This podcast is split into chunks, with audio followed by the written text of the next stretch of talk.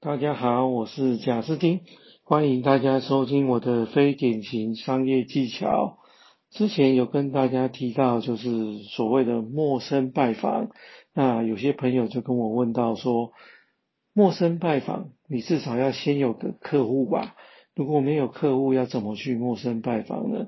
所以啊，今天我想要跟大家分享，怎么样去陌生开发新的客户。那因为不同产业。会有不同的客户群，所以像例如保险业，它的客户群跟汽车业、跟房仲、跟一些特殊的产品，它的客户群是完全不一样的。所以呢，在新客户开发的时候，做法上面其实也会有点不大一样。例如一些保险人员，其实最常见到就是一开始卖保险的时候。一定是从亲朋好友开始在下手，然后呢，亲朋好友跑一轮之后，或许就没有新的客户群了。那很多业务人员也因为这样，也就没有再继续做业务了。所以呢，这个不同的产业，它的新客户开发方式会有点不大一样。那我这一次想要以我个人的经验，以我们的产业如何开发新客户。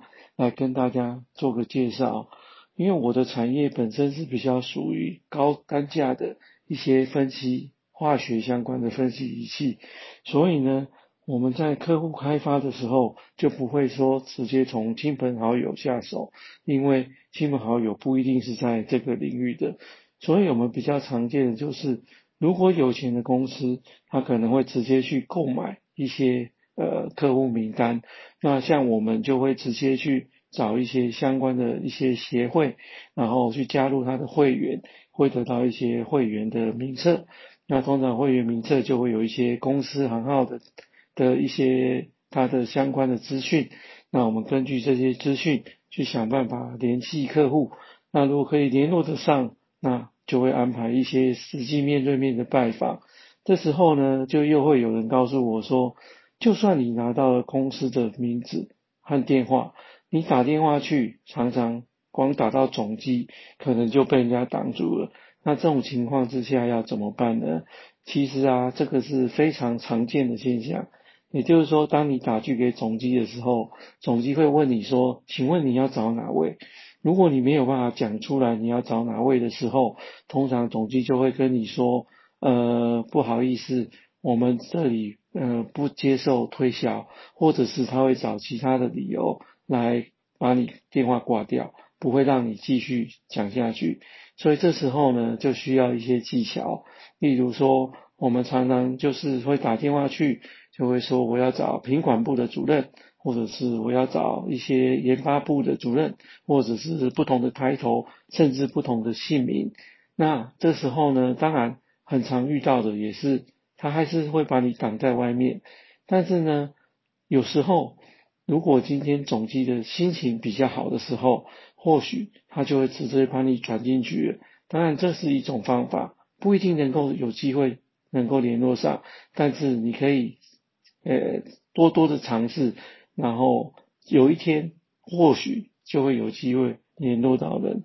那当然还有不同的方式，就是你可以透过网络去搜寻。以前没有网络可能比较麻烦，现在有网络，你可以根据你的产品会有需要哪些用到的客户群，上网去找到他们的客户名单之后，一样你也可以拨电话去尝试联络看看，或许也会有机会可以跟他们联系上。那另外呢，当然在报章杂志上面，如果你看到一些讯息的时候，你看到说，哎，这里有一家公司，他准备要扩厂，哎，或者是哎，这个学校有要新的科系，或者是有一些跟你的产品相关的东西，你就可以也是尝试着去找这个新客户。那当然，另外还有一个最简单的方式，就是从你以前曾经卖过的旧客户去跟他们联系，然后去询问他们的上游、下游，或者是他们有没有同学，或者是有没有朋友。也是在做这个相关行业的，那也可以请他们来介绍，这个都是一样可以当做是新客户开发的方式。另外呢，如果你去拜访客户的呃路程当中，你会看到，哎，旁边好像有一家公司，它有可能会用到，或者是说，哎，那里有一个工厂可能会用到。那路过经过就千万不要放过，你也可以把它记录下来之后，然后找个机会打电话去联络。所以呢，新客户开发其实是有很多很多的方式。总之呢，就是不要放弃任何机会，有任何机会就是去问问看。那这是今天我想要跟大家分享的陌生客户开发。那今天就到这里喽，谢谢，拜拜。